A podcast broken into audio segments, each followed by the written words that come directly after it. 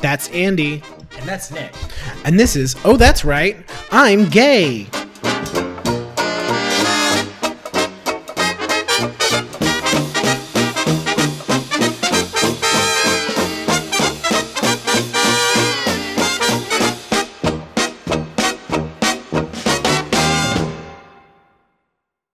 Why, hello, Nicholas. Hey, hey. I can see you.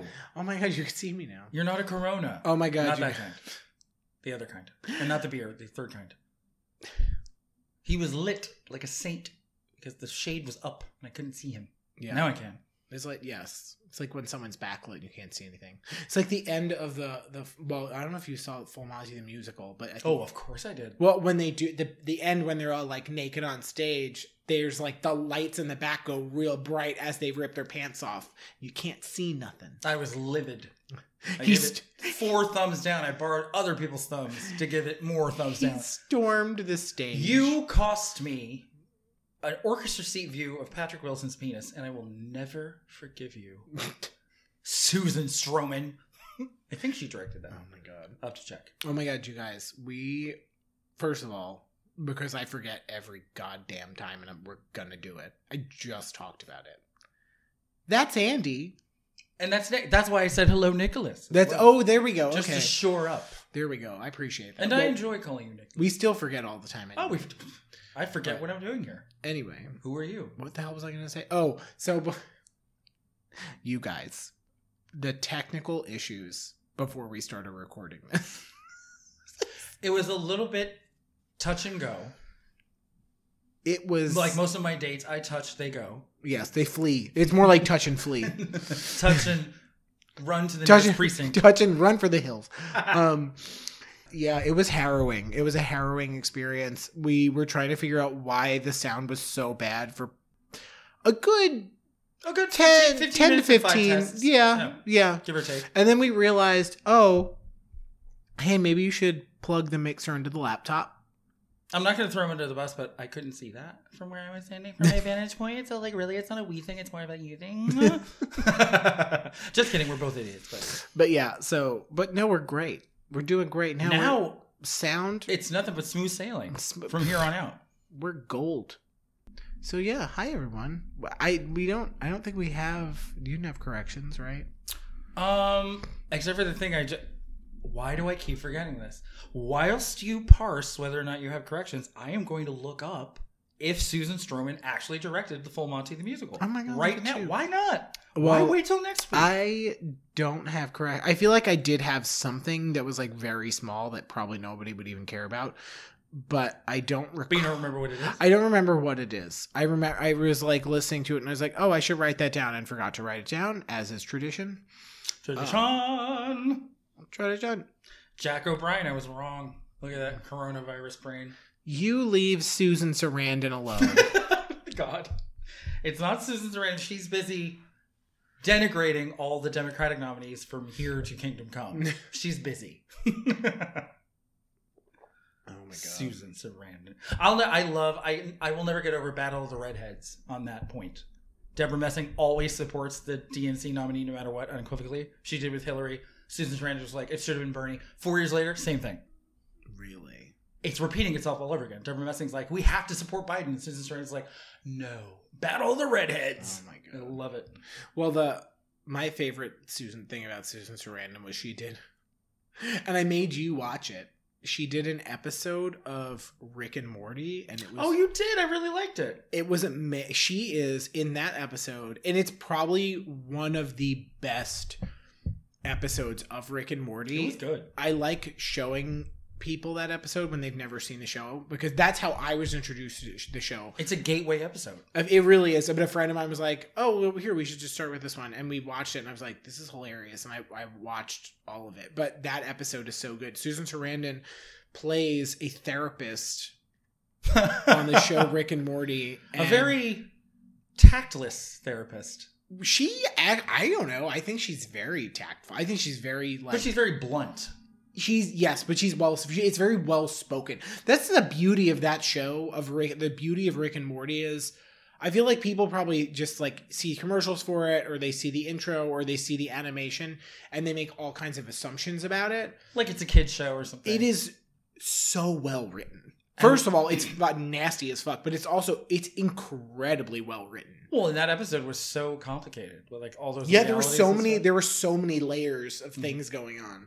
Well, Susan Sarandon's character had Sarah Chalk's character on the ropes. Is all I meant during the therapy session. Like Yeah. she didn't know what to say because Susan Sarandon's like, "Well, don't you feel like blah blah blah?" It's it's so good. But yeah, definitely watch yourself. I think the episode's actually called Pickle Rick, but Pickle I, Rick I think you're right. is i- it's an incre- it's incredible. And apologies to Cameron, my bestie. What? He he has too he too has tried to get me to watch Rick and Morty, but he started with the pilot. He did not think of your Mm-mm. nefarious plan to start in the No. middle. Don't I, honestly, if you want to get someone to watch a TV show, don't start with the pilot because the pilot's usually terrible. But you know what? I didn't dislike the pilot, but I was Yeah. visiting and we were, you know, yeah, going nuts and going But the out. and everything. pilot so I is- fell asleep because we were just laying around his apartment. the Yeah. pilot is not going to put the show's best foot forward. I mean, pilots. They're usually not. It's all exposition. It's like hard to Exactly. get into. Some are better than others. yes, some are better than others, but also it's hard to like. They're trying to explain the purpose of the show. Yeah. they're trying to explain all the characters.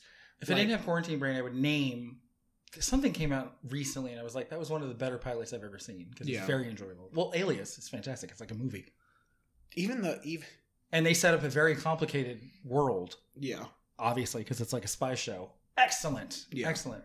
I will stand Jennifer Garner forever solely because of Alias. Who, even though I disagree with that particular tactic, yes. um, she's a fantastic actress.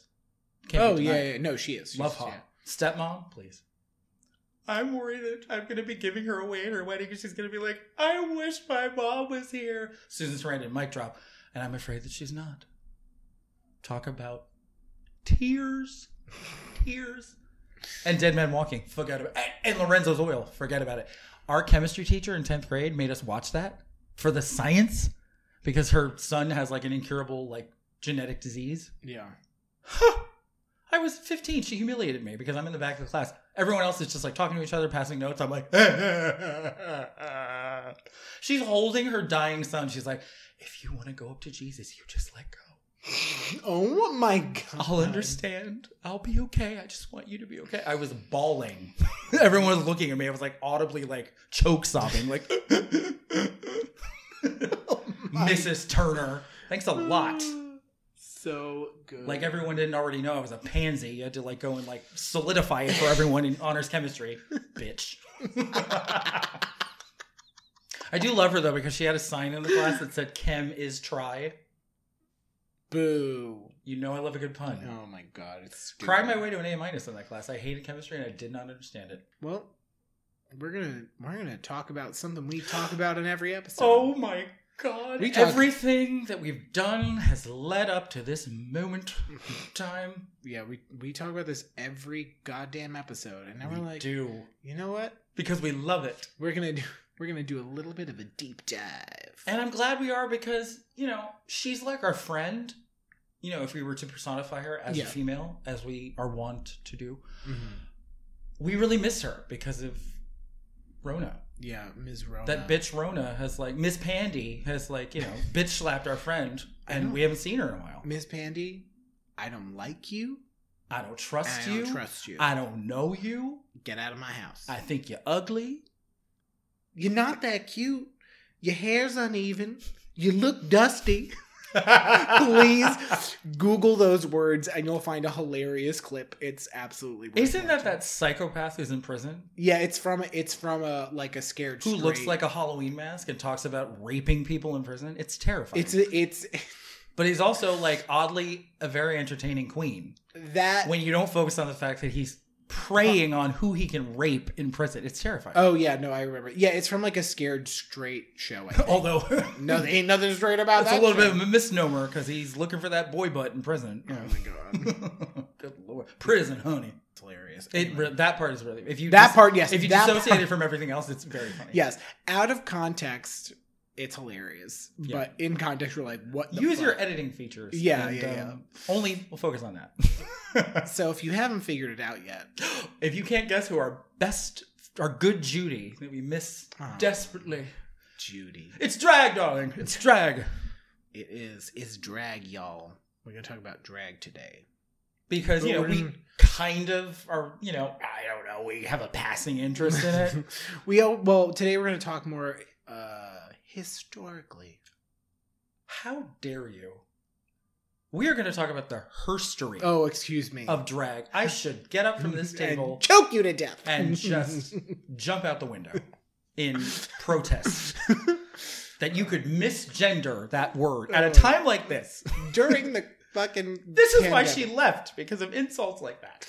Well, well, she didn't leave, but you know, I mean, she's on hiatus. drag is meant to be seen live. Yes, people are doing remote things, and that's wonderful. That, Yeah, that they're that's still good. happening. You know, they're, still, good. good. I mean, let's not forget that Tina Burner did that. You know, fantastic takedown of that meth Corona party at the beginning of the pandemic, which was o- on our first episode. Thanks up to Unilla. it was oh my God, shame, Shame. shame, shame. Ding ding ding Oh ding my ding. God. I mean, that was all video, and it did not stop me from screaming like a woman fainting and then waking up and realizing that I'm going to live a year longer than I was prior to watching that video because it was fantastic. It, it resurrected. It gave you another year of life. cured my sciatica. You know, Oh, it man. improved my vision. I can see clearly now. Is that you, The- Nicholas? The rain is gone. but anyway, we miss Stupid. live drags. so stupid. And so we are going to talk about why we love it. We're going to talk about how it came to be. and we're gonna briefly even touch on what is drag. What what is drag? I don't even know who she is. I'd also like to point out that because Or you can't see us, He is. Nick and I are both in full drag. Oh yeah. and no one has ever looked as fishy or as gorgeous as we look right now. And Mm. since you can't prove it, just take it at face value. Yes. My face is beat the fuck out, girl. I mean, Beat. it. It's so beat. I'm gonna come to your house and be like, "Oh no, I just fell down the stairs." I fell down the stairs. I fell down the stairs and I came up beautiful. I ran into a doorknob and I looked sickening. Do you think sickening will leave the drag vernacular because of coronavirus? Nobody really wants to hear that. I word. certainly hope not. I certainly hope not. I hesitated at the beginning of the pandemic, but I'm like, is anyone really gonna think? Nobody. I'm talking about Rona. I don't think so. Nobody cares. please. Because then you have to throw out because I am what sickening from one of the best drag queen monologues of all time, Shangela in Untucked versus Mimi I'm First. That's part of our shared heritage Yes. as the best monologue ever. Yeah. No one will have a sugar daddy, but I could get a sugar daddy if I wanted because I am what sickening. You can never get a sugar daddy because you are not that kind of girl. oh my god. But yeah. So uh, where where should we begin? Where to begin? Well, it all started. We could do the Alice in Wonderland. Start at the beginning. Yeah. And when you get to the end, stop. the Mad Hatter. So drag. It's been around for a long time. She's She she's a seasoned queen. Oh. she's old. drag. You know, she's she's a woman of a certain age. Yes. She's a handsome lady. And yes, Nick, she's older than me. Okay, it is possible. oh my god, you guys. I'm not your oldest friend. It's drag. we found someone older than Auntie. it's not personnel. It's drag. Uh, um, but yeah, like let's. I mean, it's been happening for forever. Well, yeah, we well, uh, could, we well, could get actually, into. we're gonna, we're gonna, we're gonna. I'm gonna pump the brakes. I just did a little pump the I didn't brakes. have my seatbelt on. I almost went through the windshield. I- that People was the warned me. goal. Unfortunately, unfortunately, he survived. But, um, Ah! like a bad penny. but, but It uh, cost that much too. So I think it's important to re- we're gonna we could we're gonna do we're going to do a full episode on this at some point. But right now, In addition to the full episode we're about to do now. yes, It's we're going to be gonna- chapters. yes, exactly. Chapter one Um, drag. What is drag? What is drag to you, my dear? We're going to start with what is we're drag? gonna st- we're gonna. I think it's a you need to. He's def- sandbagging me. I knew you're- it. I think you need to start with what it is. You know what? I, I, It's think, a good place to start because it's nice to define what you're talking. I About. think you're right, and it makes sense to explain why we love it so much. And I do feel that as you get older, as your sociopolitical views maybe not necessarily change, but you know, grow, kind Yeah. of kind of are living, breathing entities that can change. So does your view of something like drag because it is so steeped in important sociopolitical yeah. concepts. yeah, yeah, yeah. So for me, I think that I love drag more and more as I get older because I'm a firm believer in the concept of no one ever finishes coming out. You come out a little bit each day for the rest of your life. And I think I've said that to you before. Yes. I read that somewhere a long time ago and it really, really stuck with me because you have little tiny microcosms of coming out in everything that you do, living in a society which is, you know, programmed to be heterosexual. hmm So you're always going to be the outlier. And I'm not saying that in a bad way, but you always will be an outlier. And everything that you do that involves being yourself involves a tiny, tiny version of coming out. I bring that up because drag is really, you know, an expression of extremes as far as masculinity, femininity, what gender really means. Is Sasha Velour right that gender is a construct? Sarah Depard, you know, Mhm. Probably yes, because it, it doesn't it doesn't matter. And so much of internalized homophobia and being in the closet and coming out is about reconciling that and, re- and realizing that if you're butch or if you're like the biggest screaming flaming queen on the face of the fucking earth, it doesn't matter because you're just you and you Mhm. should be comfortable with that. And I think drag is a really good avenue to get comfortable with that if you're not. a medium, one might say. Yeah, a, a, a catalyst. Yeah. You know, that's my new drag name. Cat a list. Yeah. Oh my god. There's gonna be a lot of my litany of fake drag names in this episode, so you better get ready for it. Yeah, brace yourself. There's a lot. Oh yeah. Gird your loins. As soon as we people. start talking about where the word came from, Miss etymology is gonna come out to play. Oh god. Um, but anyway, yeah, that's how I feel about it, and and and I think that I've read a lot of things too, especially you know, 50 years ago, 100 years ago, where people had far less freedom than we have now. It Mhm. really, truly was. They would go to places where they could see underground secret drag Yeah, yeah, yeah. and really just try to be in a space where if those people who were really putting their ass on the line because it was illegal to wear women's clothing it was illegal to congregate with other homosexuals they and they were you know they basically had a sign on their back that said i am gay Yeah. arrest me Mhm. Yeah, absolutely. so if they could do it which I is thi- what we talked about when we did the episode about the Stonewall riots, e, exactly it was Where- a catch 22 where you were literally brought into a restroom and they would inspect your and genitals. it was not gender the, uh, No. lined up the way it should be. It was men, you know, going after women who were wearing men's clothing and stripping them. You know, yeah, and and drag. A lot of a lot of gay people would dress in drag purposefully so they could dance with men who were not in drag, but then they couldn't win because it was illegal to dance with the same sex, but it was also illegal to wear the sex, the clothing of the other sex. So you Yeah. were fucked either way. Anyway, but it, if they could do it, if you could see somebody putting everything on the line and going all the way as far to the end of the spectrum as possible, as far as being a spectacle and telegraphing that you're a homosexual, you're this, you're that. I feel like it galvanized a lot of people and Yeah. gave them a lot of strength to do that in their own lives, i- i- whatever way they could and were willing to. Mhm. So, what about you? Well, my definition was What else? not nearly that elaborate. Um, I was, hey, you asked for it, you got it. I, I was gonna say that the way I like to define it is drag is a caricature of your gender expression, and it doesn't need to be your true gender. It's it's a character of gender expression. Um, Yes. So yes, m- make it like like and it that's can be yours because And it can be You yours. have a feminine side. I have a feminine side. Exactly. Women have a masculine side. Oh, and I say and I I'm careful defining it that way because it's a it's a caricature of gender and it doesn't need to be but sometimes it is so if- and and and I say that because when I think of and one example I like to use is thinking of and I don't want to always go back to drag race because drag is Oh, we're not going to do that. I, I know, but I'm just I just want to say like I'm not gonna I'm gonna try and not always go back to that because that's not the benchmark of what drag is. oh, I think that's it's, that'll be. RuPaul's drag, that'll which be is very clear. specific. Yeah, I because think we're going that'll to be talk about a lot of things. yeah, that but predate that and yeah, yeah, yeah. whatever. Yeah. So part of it Or- has to do with part of it has to do with it could be a, a drag persona.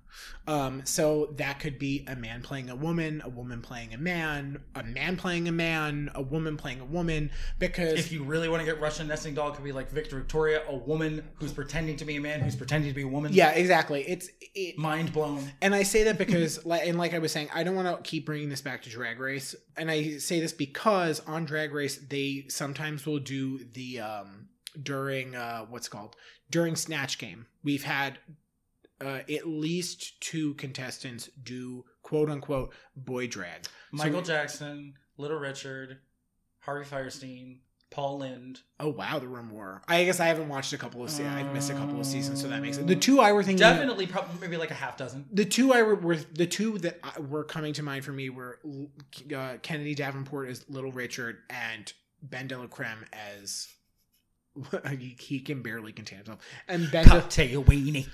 and Ben De La Creme as as uh, Paul Lynn. Uh, ooh, shut up. All right, it's gone. It's out of my system. I'm done. but uh but in and even and there was even an episode where Milk did a runway look as RuPaul Boy from, RuPaul. boy RuPaul from the work. Night of a Thousand RuPaul's only one who didn't do drag RuPaul. Yes, and and I use, say the use these specific examples because they're playing men, but they're they're taking that that quote unquote male character and they're just making it something totally different.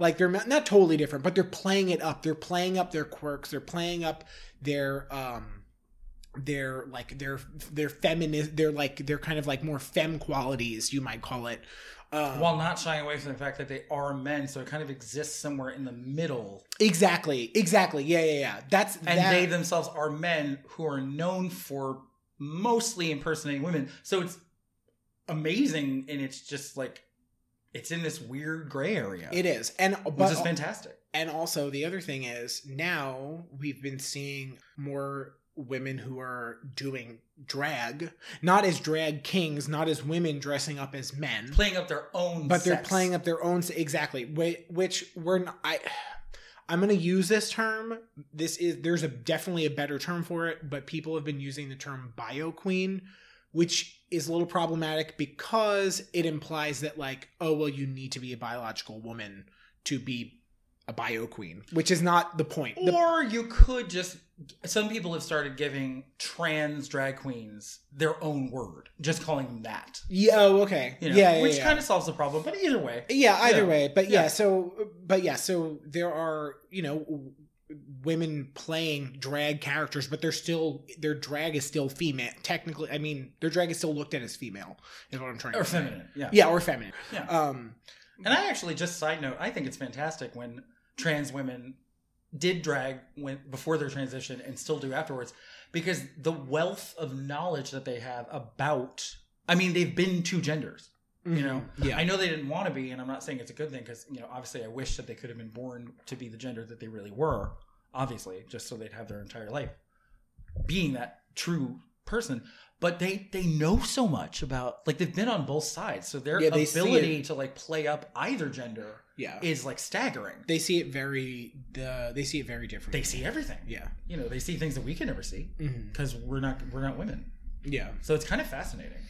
but um but yeah so that's kind of why i defined it the way i did because i think it's important to not forget those other uh little like those other like little facets of drag that we are seeing more and more today Like the evolution. yeah yeah you're it include I, I think it's more it, that's kind of a more inclusive definition um and, And i I'm- think that, i just think that it's important because a lot of people do what they what they call as drag but not a lot mm, some people might not interpret as drag They're a little bit too proprietary and they're a little bit too territorial. yes exactly and, and they think that it's their way or the highway. guess what calm down blanche it's not that serious That's actually you you and I are hitting a similar thing because that's why I brought up like coming out like as you get older because as I get older, those things are more important to me because like I get more for lack of a better word like mushy and soft and I just like I want everyone to feel seen and have a place so as Mhm. it evolves and I evolve, they kind of are we're on the same trajectory yeah you know and that's why that's why i think both like you as a person and drag as an art form are both like growing and changing and evolving yeah for the better for sure you know and and the empathy and the breadth of experience are getting bigger Mhm. you know and i like that Yeah, and that's that. And again, I don't know how long we've been talking about this, but like, this is why I said we could easily do an entire episode on it. And I would actually love to bring in and have like a drag queen, a drag king, a, uh, you know, Mm-hmm. a, fem- a femme queen, I don't- you know, whatever. I would love to have like all these different I'm right people here. who You cra- realize that, right?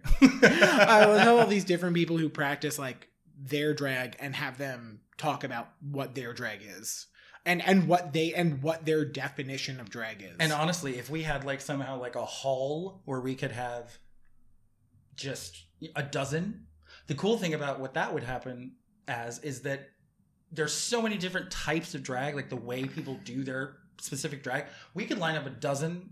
and every answer would be different. Every answer would be different, and then if, if it was like a video, for instance, the looks, the the variety of like people's Yeah. styles of drag is fascinating Mhm. because when you amp it up like you said it's like a caricature it's like a heightened version it's like an homage your options get s- s- they, they increase exponentially because Yeah. if you're just playing you know a woman who works in a cubicle who like wears the same pantsuit every day it's not very exciting if you're playing like the ultimate like Mm-hmm. Mhm. ridiculously teased out version of a woman Yeah. your your options are endless Yeah.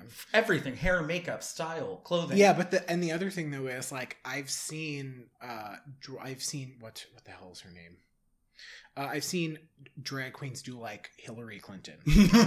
and it's like it's just a drag queen. It's it's a drag queen in like a fucking pantsuit with like a blonde pussycat wig. It's, But don't bring Monet into this, okay? But you leave no date. Uh, you know it. Ugh. but, But but yeah, so it's but even, that's a perfect example of But- like it's more than just what you're wearing. exactly because it's because I mean that's a great example too because like the outfit itself is mundane. There's nothing. There's nothing glitzy or glamorous or fabulous. but then your real About that chops either come out or don't come out because you yourself have to make the character of Hillary Clinton as big and ridiculous Ex- and exaggerated as possible. Which Exactly. Not everyone can do. and even if you're just even if that is your your drag and you're playing and you're Maybe it is. you're just trying yeah maybe exactly maybe it is there's nothing you know there's nothing wrong with it but like if that's your drag and like m- you're trying to find a way to make that a character you're trying to find a way to like make your your business lady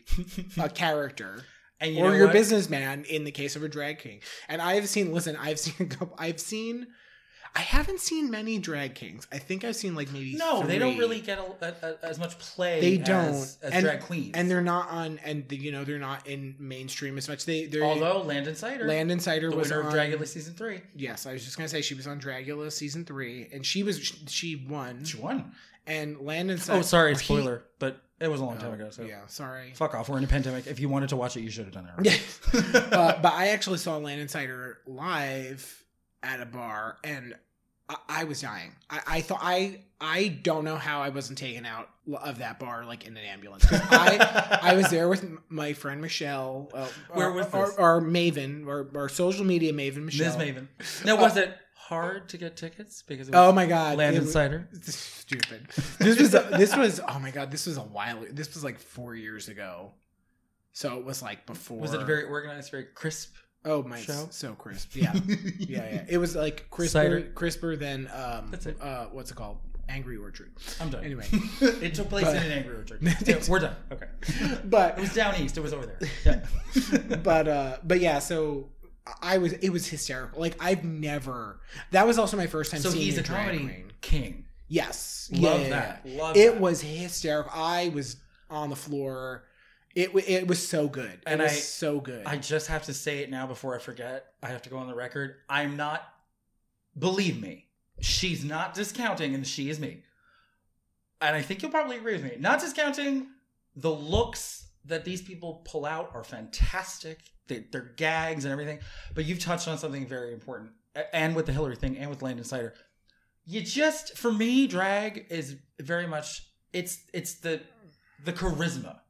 Ultimately, you could be wearing a potato sack and have some shitty like Revlon five dollar Dwayne Reed lipstick on, and like your wig is something you pulled out of the broom. uh, And I, a good drag queen can pull that out and still be hysterical. All, at the end of the day, it's about the talent. It's about Yeah, the, yeah. the comedic timing. Give me camp. Give me humor. Give me like the personality. You know, I love look queens, but if you're just a look queen, and that's the, I ain't got time for that. and that, Sorry. but that's the other thing. Like I've seen I've seen drag queens like do their like these like insane looks, like these insane like pageanty like gowns and glitz and glamour and the j- earrings and hair, Luke's. hair to the ceiling.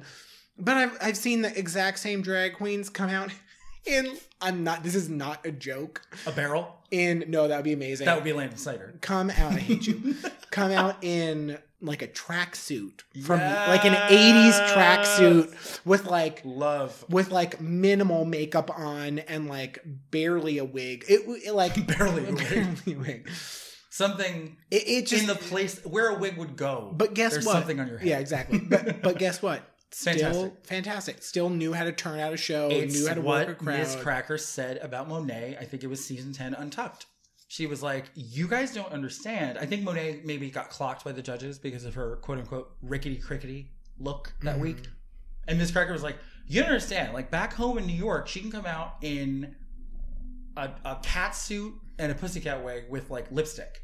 And the audience goes berserk Yeah, because because she's so funny. yeah. She can turn a lip sync like anybody. That is a very good example of exactly what I was talking about. Mhm. The looks are fantastic. The the reveals and the this and the hair and the the higher the hair, the closer to God. Love all of that. Love all of it.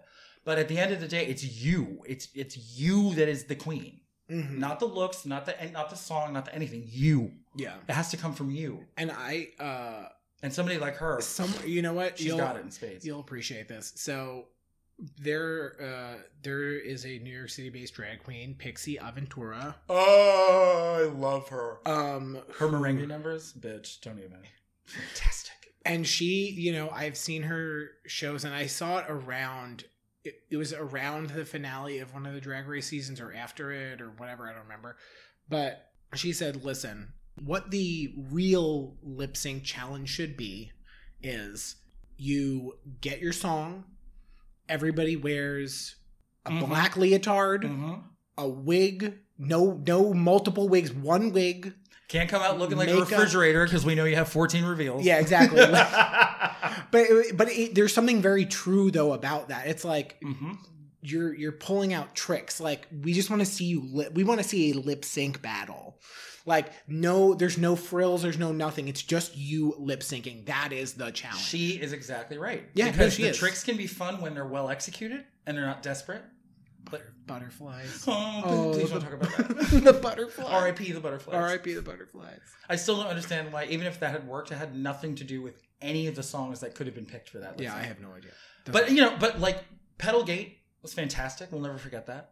That is an example of a reveal that was not too much and it was executed perfectly. yeah, But Pixie's right. because Because- that's the challenge. Is can you can you lip sync? Because I'm always more gagged when you're when you're serving me the song, Mhm. like a Latrice Royale Yeah. or a Jujubee. Jujubee doesn't do anything like gymnastics. She doesn't do death drops or splits or any real dance moves. She serves you face and eyes and like sex if it's a sexy song Yeah. without any of those trappings ever. And Eartha Kitt if she's being Eartha Kitt. I can't do that. But, so good. but like she's fantastic. Like she doesn't need any of that. Yeah, like, she doesn't need bells or whistles. She and she is the queen with the most. She's the undisputed lip sync assassin of all time. Jujubee? She's only lost one lip sync Oh. ever. Prior to All Stars Five, she had never been eliminated via lip sync ever Mhm. because she's the slage, and she doesn't do any of that. Yeah. She's just serving you the song.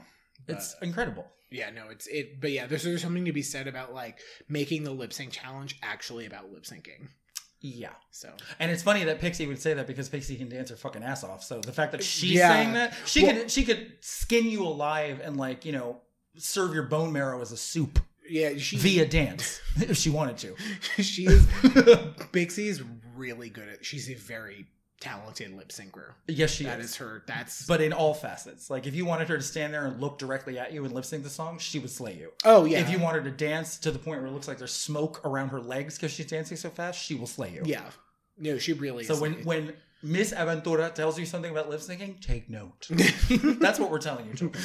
She was Uh, profiled in the New York Times. goddammit. it, she knows what she was talking about. uh anyway so yeah what we were going to talk about for about like two minutes we've gone on for about 10 minutes so let's move on shall But we? we're just so excited because We we are- are, talking we're about so drag, excited. and we love drag. so um would you like to bring us back to the dawn of time when cavemen dressed like cavewomen Are you asking me specifically? I feel like your tone is very pointed. Shut up. Shut Uh, up. Well, we did we talk about the 1870s roughly? I, we were about to, and then I cut you off and was like, no. Well, you surprised me because we were actually going to do a two-part episode where what drag means to you was going to be separate, but you just were well, so I wanted to. excited. T- I just wanted to touch it. I just wanted to tickle it, and then we. that just- you know that's what I said. and I ended up in prison for five years. here we are. That defense didn't work for me. It's not going to work for you either. and I'm on the sex offender registry because I just wanted to touch it. oh, my God. oh, he's making that up. That's not real. we we were going to talk about the Shakespeare thing, but like that's kind of just the, Yeah. the word didn't really. Although they were quote unquote doing drag during the 1500s, like that wasn't Shakespeare times, really drag. They That never really wasn't- said it. yeah. You know, so like we're and I only want to talk about Shakespeare if we're talking about Shakespeare in love, or we're talking about Regina Hall. then Yeah. Yes, I want to talk about Shakespeare. If we're not, I don't have time for it. Yeah, I mean, th- bottom line is i- in that time period, they were they would the men would dress up as women and they would they would play the female roles. And much later, it seems, in the late 1800s, when they were wearing petticoats that were dragging on the ground, Yes. that's the first N- tethering of what Drag. we know as drag to the word drag. yes, that's where Like- it came from Pulling something along with you on the ground. because men wouldn't at the time men didn't really wear dresses or petticoats. So They did not. Um, and then it didn't really get connected to LGBTQ community people until like about the the 20s. twenties, I think. Yeah, Yeah, yeah, where uh, it was in a it was in a psychiatric book, I believe. it was. Yes, It was a A.J. DSM. Rosenoff's 1927 Manual of Psychiatry Oh. defined drag as, quote unquote, an outfit of female dress worn by a homosexual, or as an actual event, a social gathering of homosexuals at which some are in female dress. So, which we both are right now. I'm in full drag, and you can't prove it because you can't see me. and I look fantastic. Um. And my waist is smaller than Violet Chachi's. oh, that's very cute. So then, as soon as the as soon as the you, I feel like you came for me. I don't remember what you said, but I feel like you came for me. it looks like he ate Violet I'm gonna eat you Chachki. slowly. Slow- slow- while I'm alive. Oh yeah, Yeah. full on Hannibal Lecter. Like Um, you look like a rube from Eastern Queens. You can shine your shoes, but you're still a rube from Eastern Queens. the gayest Hannibal Lecter impression you've ever heard. But um, yeah, so obviously the problem always starts when they connect something to the gays. That's when they start scrutinizing and Yeah. making codes and making laws. So then it kind of went underground a little bit. Um, that's also where, you know, because of racial, you know, inequities and, and tension, you know, because drag, unfortunately, has some roots in minstrel shows. Because That I minstrel- did not. That I did not. yeah, because See. um, the men who would do blackface decided that it would also be quote unquote amusing to do female blackface. So they were doing a variant of drag in minstrel shows. That's gross, but luckily, it because it was done purely for comedic effect, it crossed over into vaudeville, Yes. and then men started doing drag, but of their own race, yeah, and thus it was no longer blackface. yeah. Which um, we're not even going to touch that. But then the the the the dual um, you know occurrences of the connection to gay people, so it started being watched, and the death of vaudeville kind of put it underground again. And it was really a good thirty or so years before it started to resurrect itself in secret bars in the fifties and sixties Mhm. in major cities. Um, but oh, I was gonna say back to what I was gonna say earlier, like the the racial inequities and tensions of the twenties, it kind of created ball culture because ball culture, especially in New York City, has always been heavily POC oriented, yes, and the reason for that is they wanted their own kind of safe place where they weren't marginalized because for some reason in, in the early part of last century drag was viewed heavily as something that white men could do and nobody else yeah, because everything was racist because it was the 20s you know yeah.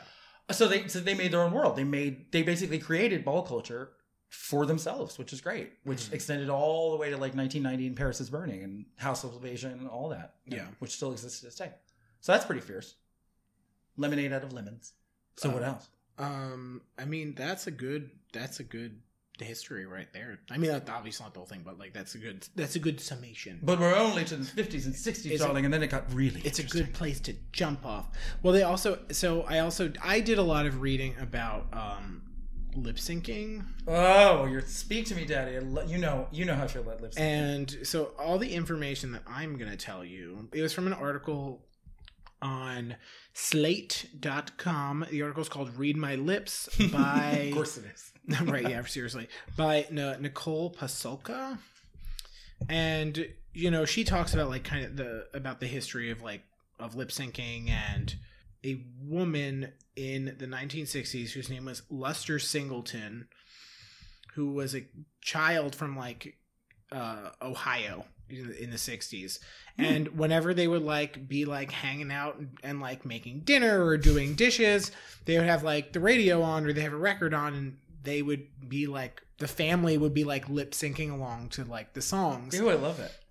um and she would always want to be the male parts Oh, but it was always like a weird a you know, burgeoning it was- drag. yeah, it king. was like a weird. It was like a weird thing because she wanted the male parts and she couldn't get them. And even later on, it sound. It's, I'm pretty sure they wanted to be like an actor, and they couldn't get the parts they wanted because they always wanted male parts. Mm. um, in in like school plays and stuff. Mhm. That, that's what it, that's what it was. Which you said the f- 60s? this was in the sixties. Yeah, Yeah, they were like, no. they were like, oh yeah, no. Um, Um, but like yeah, no. the- She would straight up be like prancing around the kitchen with like a wooden spoon as like a microphone. That's a quote from the article. Oh. Prancing, prancing around the kitchen with a wooden spoon and a microphone. Lester was acting out the personas and identities of men in the in the adult world. so mm. guess who used to put t-shirts on their head and secure it with baseball caps as the earliest wig that they had? This bitch right here. and people would ask me, like relatives, would be like, "What are you like a? Are you riding a camel? Is that kind of like that? You know, Lawrence of Arabia?" I'm like, "No, it's hair." I shut it down. They gave me like the the the little hiding place. yeah, And I was like, I don't want it. It's hair. I'm pretending I have super long hair because I'm gay. I'm a little gay boy.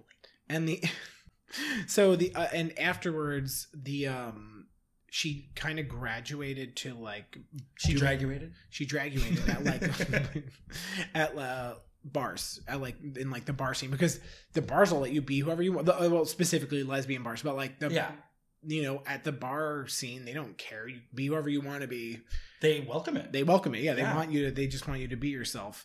Um, and imagine how novel and niche that would have been if you walk into a secret gay bar hoping you get to see a drag queen and you see a drag king.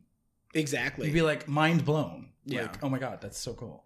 so yeah that so that was one one woman that she talked about a lot in the article and uh there's another i- in like so in it's one thing i thought that was kind of interesting because i never heard this phrase before but in i guess it was the midwest she's specifically the, the author specifically says chicago and kansas city but in the midwest they would call lip syncing record acts How Because- interesting. because you would go to a bar with your record. They'd put your bar your record on. They'd put your bar on. They'd put your record on. I'm fine, and and you would like lip sync along to it. So I they like used that to, They name. used to call them record acts, which is kind of which was kind of like a cute little Very you know- specific. Yes, exactly. Um, The time has come, thunderclap. Future record act for your life. Doesn't quite have the same ring to it, but I'll allow it.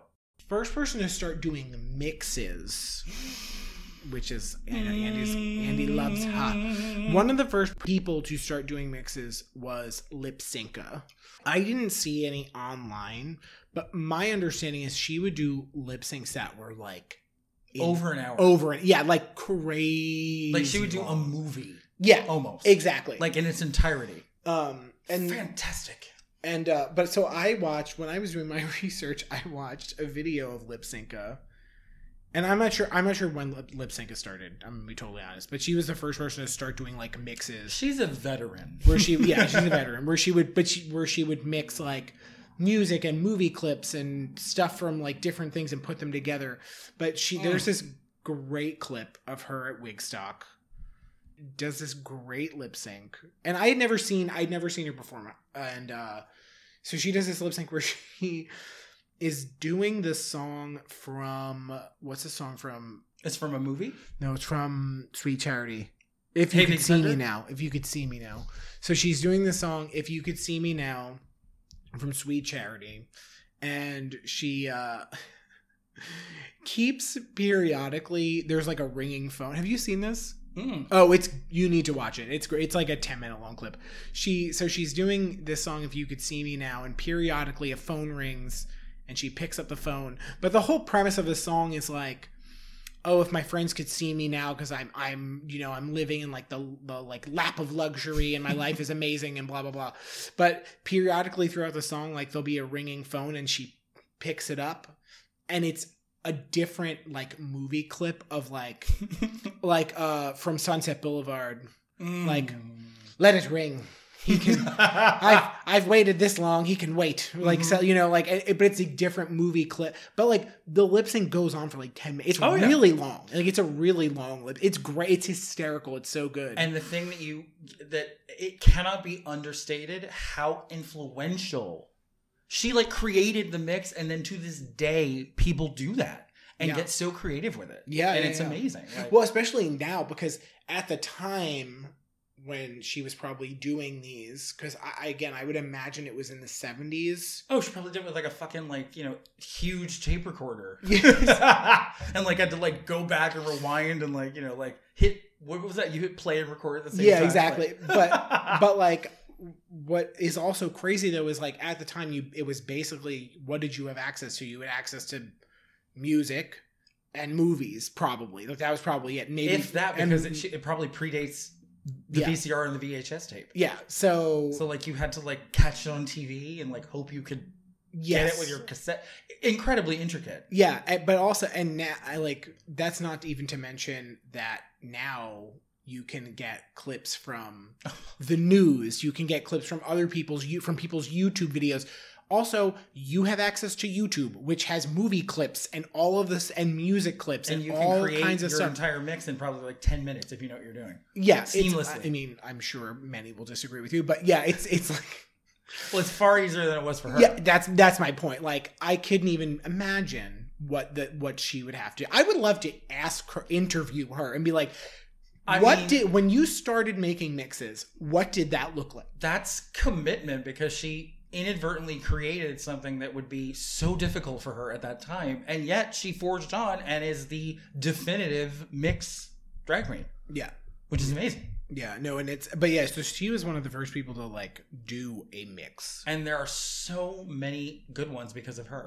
like so many people that we know today are absolutely fantastic miss cracker bob the drag queen the mixes that they do are incredibly Mhm. intricate incredibly funny and then they always have like a point of view like something to say Yeah, which I love. I mean, Bob has, I think I told you about the crazy mix where he mixes together Patsy Cline crazy, uh, Gnarls Barkley crazy, and clips of movies where a woman is acting crazy. and it just goes, oh, and Crazy Eyes. yes, In the middle of the song, he tur- he switches wigs and turns into Crazy Eyes, and picks a member of the audience out and does lines to her from season one where she's jealous of Alex because she's in love with Piper. She's like, "That's my wife." the poor girl in the audience has no idea what's happening. She's laughing so hard because she's like looking at her like. "Mhm." Oh it's, I have to show it to you. It's I have to like put a link in on the Instagram because everyone should see it. It's Oh my fantastic. God. Because she'll be like, "I'm crazy," for-" and ironically, a phone will ring because she did this song, uh, this clip from a movie called Sisters, which is a Brian De Palma movie from the '70s, where this woman is in a mental institution because she thinks she can get diseases from answering the phone. So the phone rings and she's like, did you know that the, that the germs can come through the wires? That's how I got sick. That's why I never answer the phone. they come to my life. It's- It's brilliant. Oh and my you don't even God. know what the hell you're watching, and it's fantastic. so good. Ugh. That's also really fun. That's one of my favorite things that happens in mixes when like you're listening and they start to and like this the music is going or whatever, but then it stops and it starts to become like audio of a movie or a TV show and you're like I have no idea what that is from, but it fits the Yes. situation so or perfectly. you don't even know that it's not just a number and a mix so you're immediately caught off guard because like something happens and they start talking you're like wait what's happening oh it's a it's a mix Yeah, yeah, yeah. which i love Yeah. because it's like so much fun and, And you're like, where the fuck is this going? I don't know. Though I will say, I my one pet peeve since we're ta- kind of talking about it, my one pet peeve about pe- when people make mixes is when they make a mix and they use like usually a YouTube video is probably where you'd be getting the sound from, but when the the audio quality of the video is so poor that you can't understand it, but they use it in a mix, I'm like, why would you do that? Why in the hell would you do that? I we completely were, agree with you. Well, we were, I'm referencing this because you and I are good Christian women, so we're not We're- going to call out the we're- queen or the bar, but we once witnessed, and my God, we were four feet from her. yeah. So we had to And, both give Tony Award winning performances, acting like we were like, yay. and I mean, she was listen. The rest of the show was was fine. Like, but Yeah. it, it- and everything else and was everything fine, else like her was fine. movements and everything. yeah, but, like- yeah, like her dancing and stuff. It's it was fine. It was good. But But the whole point, but but with the mix, like that is that is a don't do. that. we were is a- four feet from her, and she herself was two feet from the speakers, and we could not understand what she was saying. yeah, no, it was it was that is a that is definitely a, Faux pas. fo- fo- yes, this is a faux pas. Yeah, don't do that. We need to hear you. We need to understand the, the words in the in the mix. If we can't understand the words in the mix, there's not much of a point. The whole thing falls apart. Yeah. The souffle has sunk. Yes. But anyway, that's my pet peeve that I mean, I have no right to give people shit over because have I ever made a mix? No. But here we are. Um, and they're incredibly difficult, but you're also doing yourself a disservice because you went to all that trouble to learn it exactly. Uh, exactly. And But- no one can understand what you're saying. well, that's the thing. Like, it's it's more like I wanted to. I feel like I would have enjoyed that if you picked a different clip or you picked something that was of quality that I could actually understand. you're Tyra Banksing her. yes, rooting for you. We were all rooting We were, and And look what happened. here we are.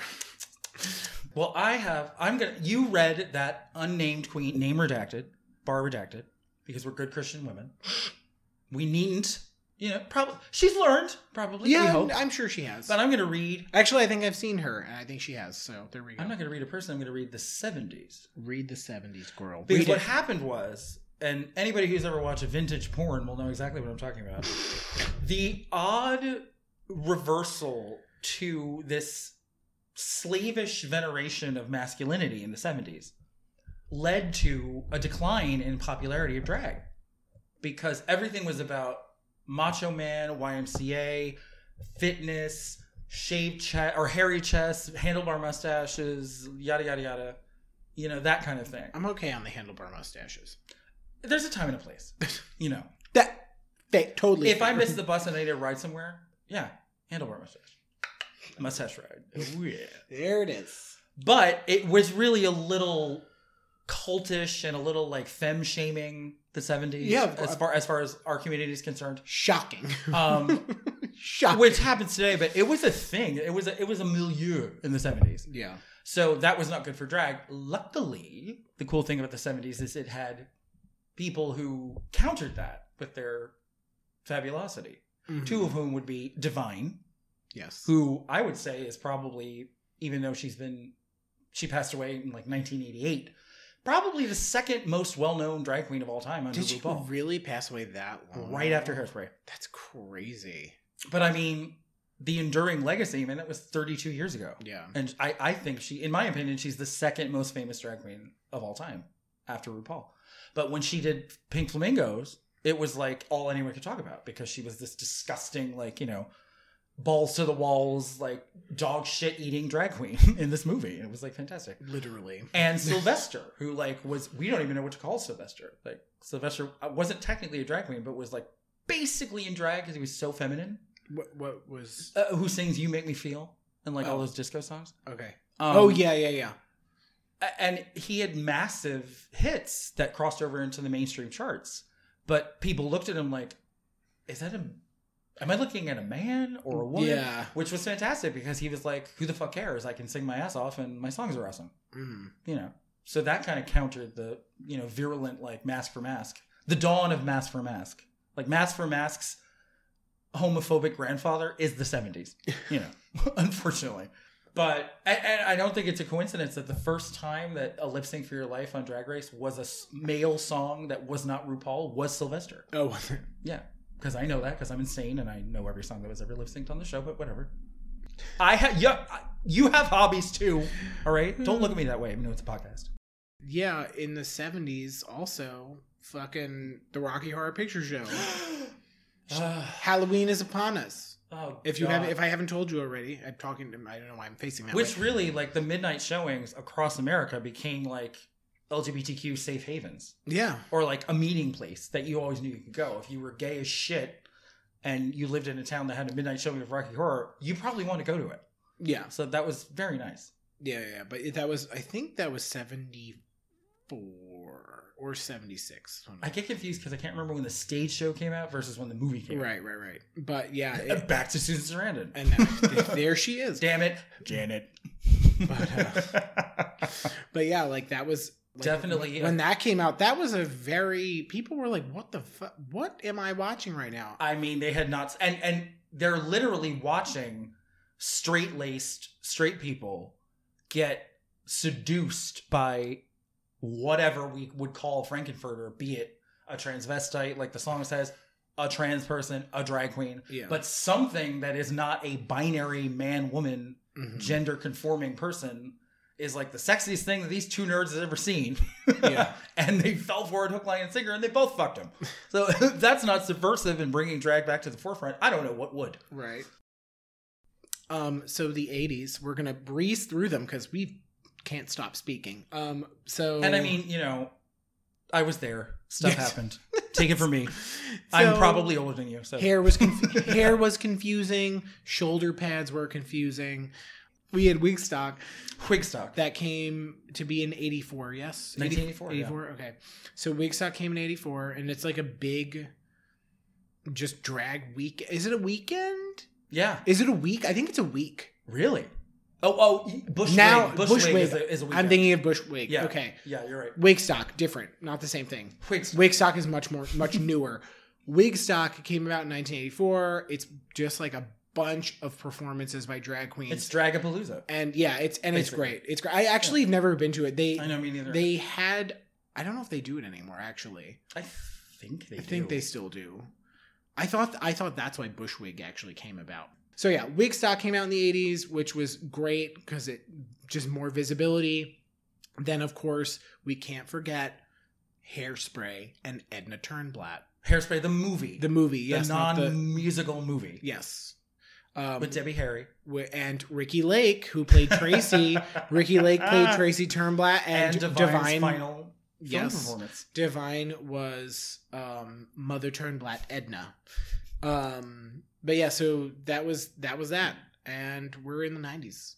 Yeah, because I feel like there were there were little blips in the '80s, Yeah. but the '90s are when it really went to high gear. Not only Well, well, was, RuPaul had a, had the TV show. on RuPaul VH1. had the RuPaul show on VH1, which would later be home to Drag Race. Uh, it was on 97, 98, 107 episodes. Mhm. Um, but moreover, Supermodel, the single, was like the biggest cultural impact that really any drag queen had ever had, like by themselves. You know, because Divine was aided and abetted by John Waters in the movie, obviously. That single was number two on the dance charts. Uh, I believe it was like number forty-five on the on the main Oh chart. wow. Number thirty something in the UK. It was a big deal. Yeah. I mean, it led to her going to the March on Washington in '93 and speaking hmm uh, in like full like American flag drag, Yes. uh, which is fantastic. Uh, she took that iconic photograph with Kurt Cobain, who was apparently a very avid drag fan, where she's holding Francis Bean, his baby. hmm Um, now she's 26 and I feel so old. Thank God. um, and then the, the dueling movies, which I always talk about, the 94, 95. Are you a Priscilla, Queen of the Desert person, or are you a Tu Wong Fu, Thanks for Everything, Julie Newmar person? I am substantially, as my entire family, including my father and my sister, Tu Wong Fu. I am too long food. I have not seen Priscilla. I, It's good. And, and talk about bringing it to the mainstream. It won the Oscar for costume design. hey, there you go. And the woman, I've never really seen this. You would expect more Oscar winning costume designers to accept their trophy looking like fierce in some way. She wore a dress made completely out of gold American Express cards. And it was fantastic. Nice. So she was like, I want to move, I want an Oscar for doing a drag movie, so let me just wear this fantastic dress that no one's ever done before. It was wonderful. Oh my god. But so there was that, there was a RuPaul show, and then like, Oh, I have to. I always have to criticize just because I can't. ooh, the title of Tu Wong Fu is too long. You don't need you need Tu Wong Fu. it's a, Yes, but it, it's a thing, and y- you know you can, you are allowed to abbreviate it. I I just don't understand it. it's you, have you you don't really I've know the seen movie it. that well. I've seen it. but I haven't it's a seen it in part of the while. movie. It, it's a part of the movie in the very beginning for about five seconds. Yeah. Well, the picture comes back at the end because Stalker Cheney's like, "Oh, Julie Newmar. I always thought she was so statuesque." That's exactly what I think.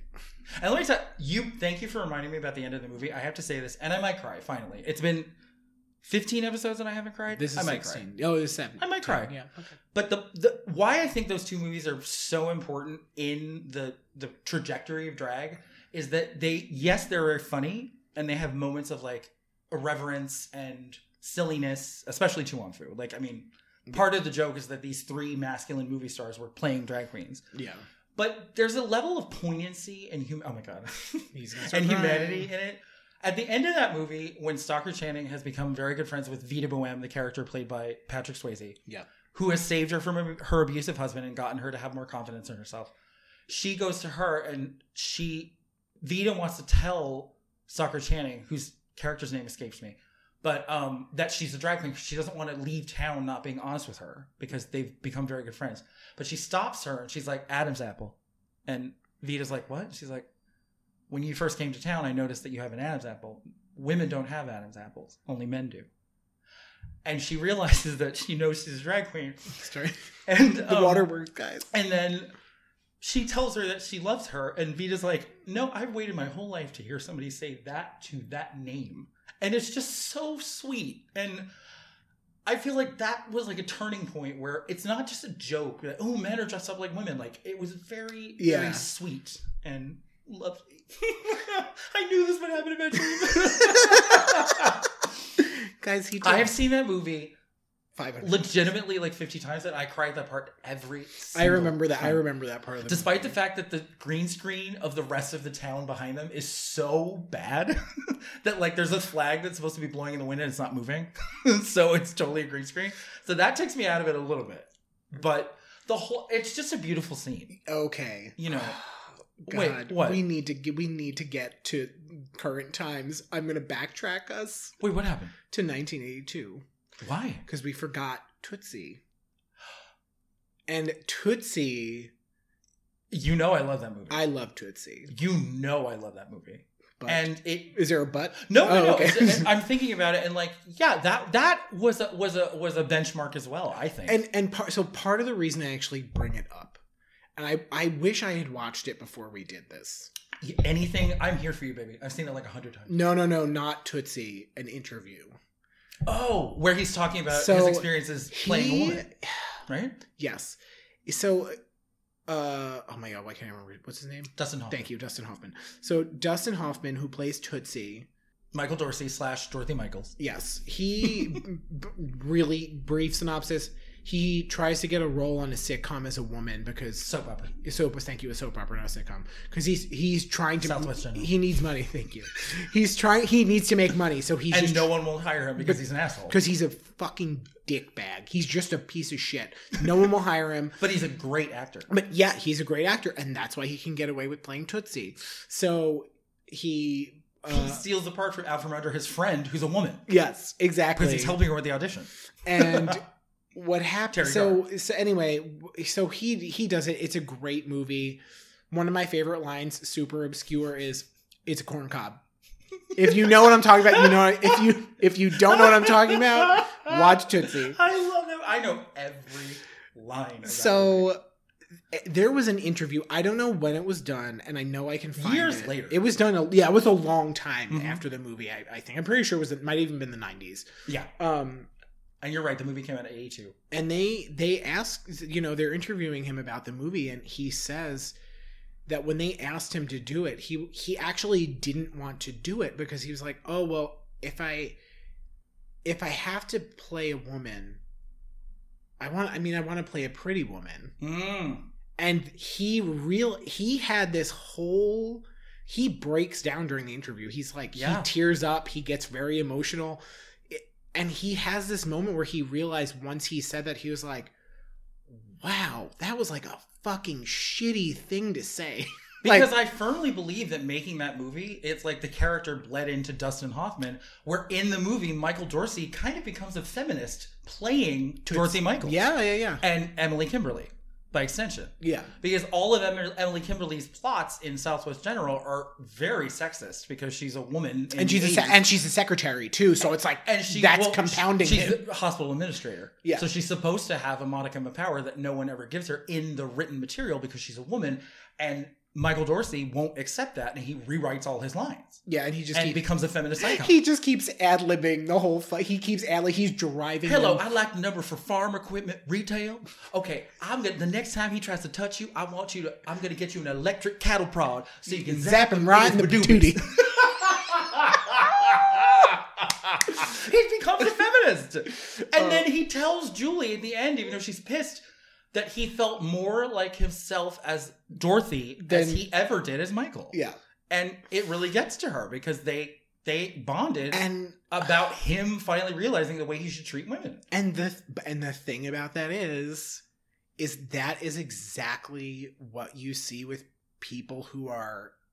uh, May, maybe with drag, you probably I'm sure you see that a little bit with drag queens too. Yes. And I've actually heard plenty of drag queens say that, like, what there are some people you'll meet out of drag, and when they're in drag, it's like a totally different fucking person. It's Yeah. a totally different person. it's wholly a character. but also, but the thing is, that's that's I'm I again I can't speak to this for for certain, not being a trans person, but I'm sure trans people probably go through that, have to go through that, where they're like, I just don't feel like myself. well, that's the whole And that's, that's the, the whole- linchpin. yeah, that's- They're like, this isn't me. yeah, this isn't me. I Like, I want to be something. am someone else inside that I need to be outwardly. yeah, I want I want Yeah. to be somebody else, and it, it just And it just automatically just like e- expands your mind. I mean, it's it's literally the personification of the adage to walk in someone else's shoes. oh yeah. You know, you're put you're you're thinking about what it's like to be a woman or be a man or be something you're not, or, and it's an increase in your empathy and your understanding Mhm. of people yeah, absolutely. and your consideration of other people who aren't like you, just like Michael Dorsey, just like Dustin Hoffman. yeah. we'll get that. We'll get that interview up for you guys because it's it really is incredible. And also, you should ah, Toot- Please you God. need to watch watch Tootsie. widely It's so regarded in many many screenplay manuals as the best tightest comedic screenplay of all time good. It's hysterical. It's hysterical. Okay, for uh, we- i am not emily kimberly the daughter dwayne and alma kimberly no i'm not edward kimberly oh my god. Okay. okay and the musical with santino fontana playing the part fantastic oh, good. closed way too soon I'm glad to hear fan that fucking because I never even. saw i it. was beside myself with excitement and it was everything i wanted to be and more We desperately need to enter the year 2000 because we are. Conan O'Brien in the year 2000. 2000. anyway, please, please I, don't mean, please don't sue us. I mean, listen, to the 2000s, we're, we're, everyone's more familiar with them. You know, Drag Race didn't start until I had to Oh Hello You. I'm sorry. We always we well we you know what though we've always put apostrophes in places they don't belong. So I, I'm not oh helloing we should anyone. sue them. We should sue. Yeah, I was gonna say that was ours. Nita Bonita Brown, sue me. I think I just might. but um, you know, that was 2009. But I mean, it kind of galvanized the entire decade because because you're right. What you said earlier, like RuPaul, RuPaul's Drag Race is not the beginning or the end of drag, but it's certainly a benchmark. It's a, it is like, it's a ben- I'm, jolted drag. Listen, you know, well, and brought it to an entire new we community. will we will give it credit where credit is. The what do due. you call it? The um, drag con Yes. is the biggest drag convention in the world. Mhm. you know so it's like people who people who live in podunkville you know potato sack usa who like don't even have a post office you know they get to see hundreds of drag queens that they would never ever get to see anywhere else so Because that's they're fantastic. all in one place. that's fantastic Yeah, yeah. um uh yeah so and you know it has its pros and cons like i don't like people you know marginalizing queens who've not been on the show either because they have not been cast or because they don't want to be cast you know it's- Mm-hmm. yeah, I kn- I know a couple of drag queens who are like I do not want to be on that show, and they're, I've- that I've doesn't heard 'em mean that say they're it. less than. No, they're just like I don't want to do it. I don't want to be on that show. Yeah, That's so, like, not if you're in a my city- journey, If you're in a city that had, assuming we get back to the real world anytime soon, if you're in a city that has drag queens that you can see live who haven't been on Drag Race, give them a whirl. Don't ever assume that someone is not up to snuff because they haven't been on a show. the other thing is i feel like that's kind of like the the the problem with Drag Race. One thing that is great about it is it takes these people and it just launches them It gives them a And level it of fame gi- they never would have had without that the they show. could never possibly have without and that without you the don't show. even have to win to attain. yeah exactly It's all about what you get out of it. Exactly. And but the but the thing is what happens with that is you lose drag queens, which is so shitty. I mean, it, it becomes you lose. We, yeah, you can't just see them at a bar for free, yeah. like we have done with countless, Countless. drag race queens. And to that be we no clear, longer see We anymore. say for free meaning we don't need to pay to get in. We tip generously as you should. as you should. Tipping is compulsory. If you don't know what compulsory is, let me spell it out for you. Tip these men. Just tip a bitch is the is the bottom line here. But free, no, you know, liberally, they're around everywhere, doing their work, pound the pavement, and as soon as they get successful, they disappear off the face of the earth They- because they're all around the world, which is And- wonderful for um, them. But we miss them. Yes, and I can tell you I'm not going to name names, but I We know people. we, we know people. I'm friendly with someone who was on the show and I've I've heard I have heard drag queens say who have been on the show mo- more than one. I've heard multiple drag queens say who've been on the show that they actually miss working in bars. They're like that was for them that was really fun. Well, because they And it's still the thing is it's not that it's not fun anymore, but they can't completely be themselves because now Exactly. that they're so much more mainstream, exactly. you ha- everything's got to be much more like you know when you're a Rue girl, you have to fit a certain standard exactly and a certain feel. yeah Whereas when you're nobody and you have your one club night, you can do whatever the fuck you want. And that's Yes. really when you discover what kind of a queen you really are. Mm. Which is why the best queens who succeed on Drag Race are often the queens who you get the feeling that when they were that person, they knew exactly who they were and they cultivated their drag to a point where TV did not wreck it. Mhm. You know, like Bianca went on Drag Race knowing exactly who she was yeah from the moment she went in the workroom. That's why she murdered everyone. and guess what know who else went on drag race knowing exactly who they were adore and she was like fuck this I'm plan- polish remover, bitch. she she was just like she was just like this is not for me like this Yeah. is not fucking for me i can't stay But here. it's fine because like she has a very strong point of view, Mhm. character, you know, like aesthetic. It's great. Yeah. Mm. You know, I wouldn't be- I wouldn't begrudge her. It, it goes back to our overarching point. It- that's not everything. Mhm. Even yeah if you're exactly on That's it not and you're like, mm, that's not really me.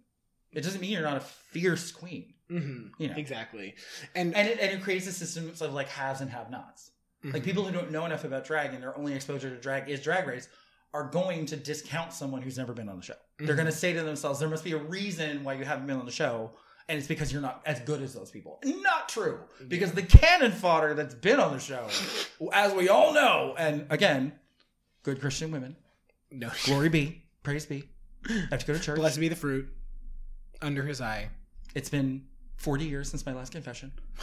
Um, we're not going to name names, but by God, some of the people who made it on the show are a tenth of the talent of people that we know who have Mhm. not made it on the show. Well, and there's also, but and the other thing is you, and the other thing is you. A lot of times you don't get to see their talent because they didn't last long enough. That's to, That's to also be true. to be fair. Gone But- too soon. Yeah, exactly. But I mean, like, I've heard great things about Kelly Mantle, who went home on the first episode. She was like a thing in LA, mhm. but she only made it one episode. So how were we to know, having Yeah. not seen her? yeah, Yeah, exactly, Exactly. Yeah, fuck. Whew. God, I love drag. That was quite the gender bending filibuster we just went on. I actually need a. ci- You bringing up Tootsie, uh, in the absence of me, remember? I need a cigarette because that was that. I just I can't believe we forgot it. Actually, did. I ever tell you? I'll leave. I'll leave you with this anecdote, and we'll wrap it up because we'll probably have another drag episode. 'cause we- And we, he have does a it. lot more to say. he doesn't wrap it up. If you want me to, you know, I'll do it for you. yeah, I certainly won't do the other thing because what do I work at Michael's and blowing up balloons for your bat mitzvah? I don't think so. You know what I'm talking about, right? I know what you're talking about. Yeah. but anyway, now he took my brain into a completely other place. I will leave you with this. The funniest thing that ever happened, I was pl- I had never playing played the game Seen It. Do you know that game? Yes. Um, and they have different versions or whatever. They have 80s movie Seen It, which was like this is the best thing that's ever happened to me my whole life. I was at like a small gathering at someone's apartment years ago. Um, it was my friend, his two friends from high school, sisters, and then one of their husbands who had immigrated from Russia when he was a kid. And the way he learned English is watching 80s movies on TV. So they were like, he's undefeated. He's never lost, seen it. And I was like, oh, that's fun. And I don't mean this in a, co- in a competitive way, but like we were having fun because it was like me and him till the bitter end because we both know so much about 80s movies. The last question that gave me the win, and I became the only person to ever beat this person at 80 Seen It. They play an audio clip from a movie, and you had to identify it as quickly as possible and beat the other person. And they do Michael Dorsey's speech to Julie. He's like, I I knew more about myself than when I was a woman. I was like, Tootsie! and I like fell off the couch, like, because I was also drunk. But, but I felt bad because he was livid because he is a competitive person, and he also thought that my excitement was like gotcha. It was not that. It was that I was thinking about Tootsie. Yeah. I was so happy that that was the last question. Oh But I my was god. bes- I was screaming and whatever. It was great, but I and then later I explained it. and It was fine, but Oh my god, so good. that's my best Tootsie story. well, listen, let's. Well, I, wa- I'm, I was- we both want to leave you with last things. The last thing I want to leave you with is when this bullshit is over, and actually, while it's not over, if you when you go to a bar in the Mm. future when it's Mhm. safe to go to bars, or when you go on and you watch some drag queens on Instagram Live, fucking p- tip these people. Tip these people. They, I don't even th- know if they can get unemployment. I think it really depends on where Tip you are. those queens like you murdered their mama. Like, Like- just over tip. Over, just tip them. Do tip it. them. They If, it work- if it costs you a dr- your last drink, so then you put it in the tip category. Do it. Yeah, like you, you don't have if you if you can't tip, you can't drink. That's Those the- people have put in so much blood, sweat, tears, work, money, yeah overhead. Where, underhead. What is? Portishead, Paxton Whitehead. I don't know.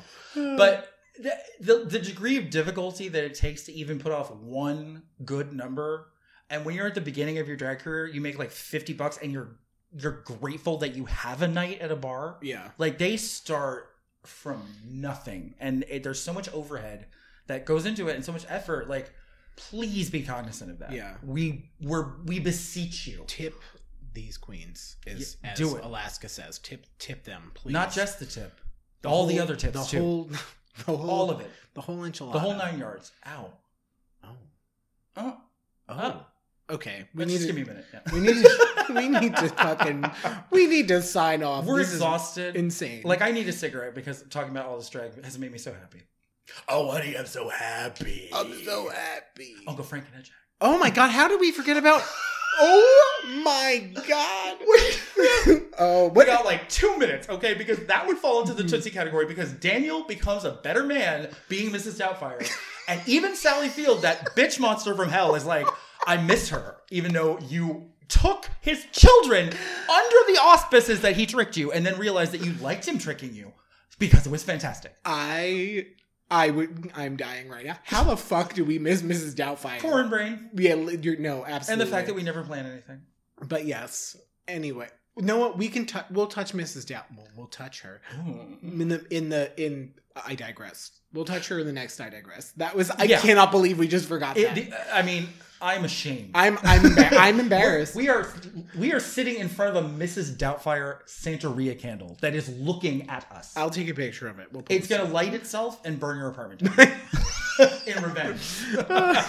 oh my god, you guys. Anyway. And the number of times that we've either given into the impulse or resisted the impulse to do the entire the whole time. constantly. It's constant. Every episode. Every episode it comes up.